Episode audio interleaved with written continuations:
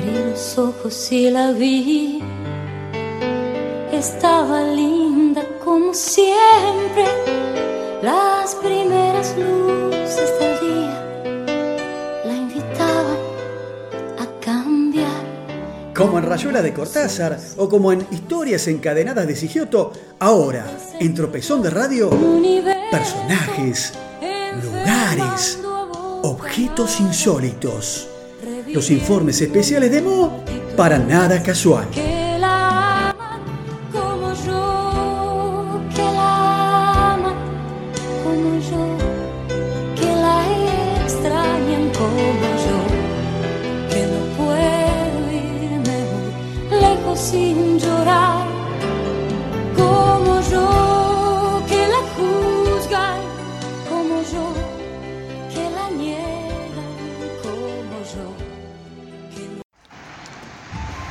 Mientras escucho el crepitar de la lluvia, el techo de chapa del quincho de mi casa,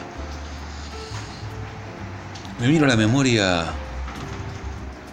algo que una vez titulé Sempiterna vejez. Lo cierto es que Luján era un bálsamo en la vorágine laboral. Por aquellos tempranos años de la década del 90, mi trabajo de gestor me llevaba por distintos municipios del conurbano. Había advertido que a los profesionales de la construcción les molestaba mucho tener que lidiar con la burocracia de los estados municipales para aprobar los planos de sus obras. Así que me dije, acá está el yeite. Y de a poco me fui inscribiendo en los principales municipios del conurbano para abrirme la puerta ante los posibles trámites que podría llegar a tomar. Así empecé a publicitarme entre los profesionales que conocía y poco a poco el negocio empezó a caminar. Así pasaba mis días recorriendo el conurbano, un día La Matanza, el otro Avellaneda y después Quilmes. Pero un día, uno de mis clientes, esos, los habituales, me dice, salió una obra en Luján, ¿llegás hasta allá? Por supuesto que sí, fue mi respuesta. La mayoría de las veces iba en mi automóvil, arribado por uno de los puentes anteriores a la entrada principal, permitiéndome ir conociendo un poco más los arrabales lujanenses, una zona más amplia de lo que uno conoce del casco basílico, si se quiere, de la ciudad. Entrar al municipio de Luján era llegar a un territorio todavía no contaminado por la burocracia estatal como el de las grandes comunas vecinas a Capital Federal, si hasta el propio director atendía al público en lugar de un empleado raso. Empecé a disfrutar de ir a Luján. Me programaba un día por semana a modo de relax y me di cuenta que disfrutaba más aún si me llegaba hasta allá en colectivo. La ahora desaparecida Lujanera, la línea 52, era un micro de media distancia, con asientos reclinables, que saliendo desde Once llegaba hasta Luján. Y como yo viajaba en contra de la corriente de trabajadores, el viaje era bastante placentero. Aprovechaba el viaje para dormitar. Al bajar en la terminal de Luján, encaraba para la calle San Martín y por ella derecho hasta la municipalidad.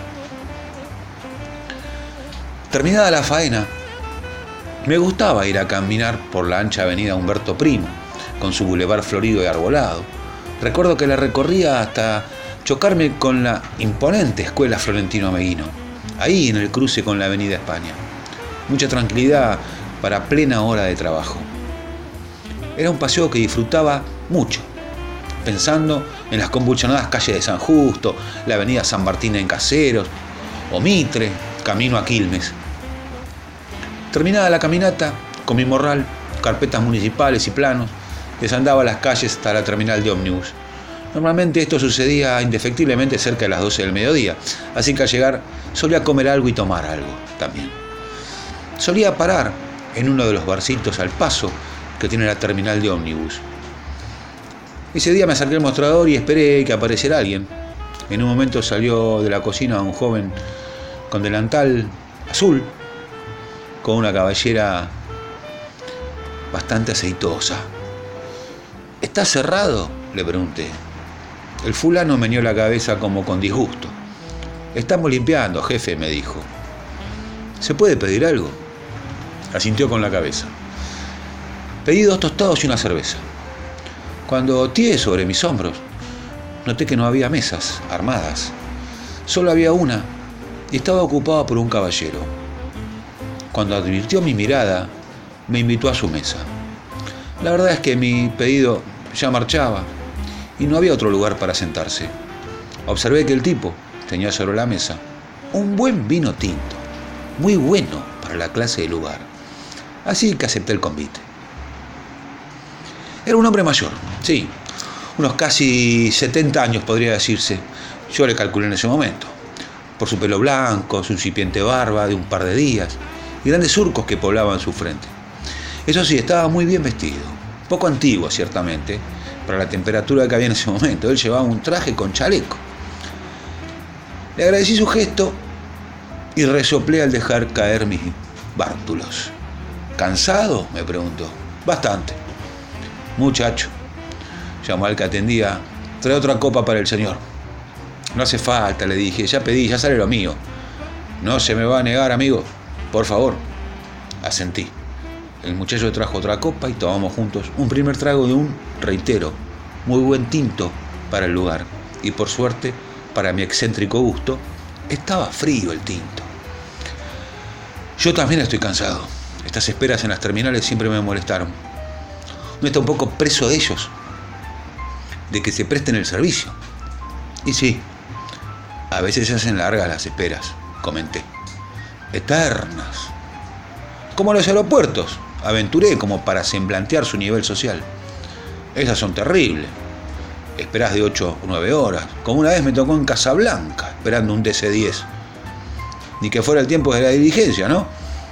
Justamente, siempre me acuerdo una larga espera que tuve que soportar en la posta de Yatasto, ahí en el camino real. Lo miré sin darle importancia, pero no entendí bien sus referencias. En verdad me habían llamado la atención. Comencé a comer mi tostado. Le convidé del que quedaba en el plato. Voy a pedir otro, le dije. Lo rechazó con una sonrisa. Ya comí, gracias. Observé que perdía su mirada en los andenes de la terminal, como con nostalgia y recordando. Tantas veces quedé varado en esa posta, repitió para sí. Se sirvió otra copa y completó la mía con la cerveza que había pedido. ¿Tenía hambre? me dijo. Sí, bastante. El ejercicio, bien, le contesté. Las mujeres, ¿eh? Qué cosa hermosa que son. Indescifrables, extrañas, oscuras. No, en realidad esbocé mi respuesta, pero me interrumpió. No hace falta que me cuente, amigo. Entiendo su reserva, pero veo cómo es. Uno ya está un poco mayor y no puede creer como una piba de 20 años pueda fijarse en uno. Sin embargo, la adultez las puede. Y es cierto, un pibe de, digamos, 25 años, ¿qué puede contarle una mujer si ni empezó a vivir? En cambio, uno, como yo, puede arrancar con cualquier tema. No le digo que arranque contándole cómo fue la noche previa de la Revolución de Mayo. Esa, la previa del 25, que alguna vez la usé y con buen resultado. Ahí lo miré y paré de comer. Tomé un buen sorbo de cerveza y él continuó. Yo tuve un amigo, Alberto, que en nuestra época salía con una chica de 14 años, póngale, y él ya tenía 53, 54. Bueno, eso no es habitual, es un poco raro. Para nada, mijo. En esa época era muy común. ¿Pero de qué época, época me habla, amigo? ¿Qué año dice usted? Frunció el ceño como tratando de recordar, y dijo, no sé, sería 1805, 807, más o menos. Bueno, dejé el vaso en la mesa, un escalofrío recorrió mi cuerpo. Evidentemente estaba frente a un loco. Llevaba casi dos horas conversando animadamente con un tipo recontra mal de la cabeza y nada me hizo sospechar su estado. Escúchame, lo tuteé sin dudar. ¿Vos me estás tomando para la joda? No, para nada, ¿cómo piensa eso? Está bien que te empinaste dos tubos de tinto, pero yo estoy bien sobrio. No, no, no se confunda. Es que a veces tengo ganas de hablar y me resulta más fácil con un extraño. De hecho, ya no me quedan amigos. Va, en realidad, todo el tiempo uno va haciendo amigos nuevos. Está bien, viejo, déjelo así. Disfrute de su vino. ¿Sabes qué pasa? Yo tengo un defecto Sí, me di cuenta, usted es un mentiroso. No, no, ni mucho menos. Bueno, tiene mala bebida entonces. Ojalá fuera eso. Yo tengo una enfermedad. Fruncí el ceño como sospechando otra locura. No me muero, me dijo. Ahora sí, cagamos para toda la cosecha, estaba por salir mi micro. Por eso es que recurro a algunas anécdotas, las que me acuerdo, porque ya son tantos años. Me imagino, traté de seguir la corriente. Así que no te morís. Mirá vos, debe ser terrible. ¿Y de qué se trata? ¿Una especie de reencarnación? Nada de eso.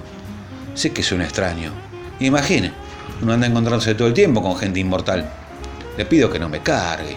Póngase un instante en mi lugar. Lo mío de una tristeza infinita. Y el alcohol lo mitiga. Son tantas ausencias. ¿Cuántos años tiene? No podría precisarlo. Y perdió su mirada en el techo. Faltaba poco para que saliera el micro, que vale decir, ya estaba en la dársena.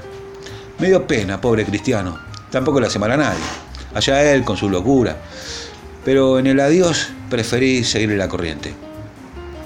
Lo entiendo. Debe estar muy cansado. Tanto trajinar, tanta historia vivida. Amigo, tengo que dejarlo. Mi micro está por salir. Ha sido un gusto, un día largo, un placer conocerlo. Ojalá pueda remediar su situación. Gracias. Y perdón por confesarle estas cosas.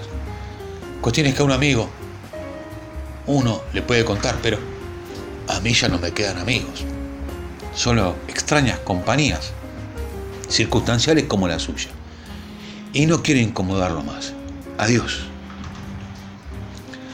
Ascendí al micro y el traqueteo me hizo dormitar.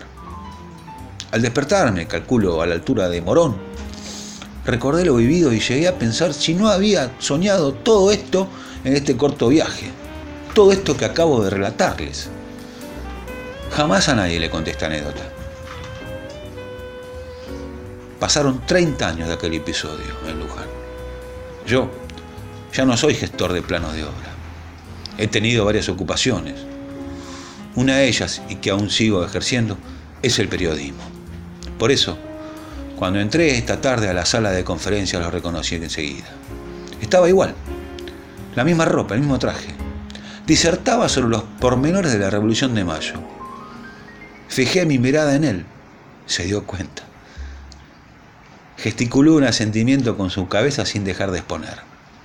Cuando terminó, y luego de recibir un cálido reconocimiento del público que lo aplaudió de pie, se retiró por el pasillo central de la sala acompañado por los organizadores. Cuando pasó a mi lado, solo me observó con complicidad. No me saludó. Quizás no quiso incomodarme. Adaptación de Un hombre de experiencia, del gran Roberto Fontana Rosa. Con todo mi respeto, señores.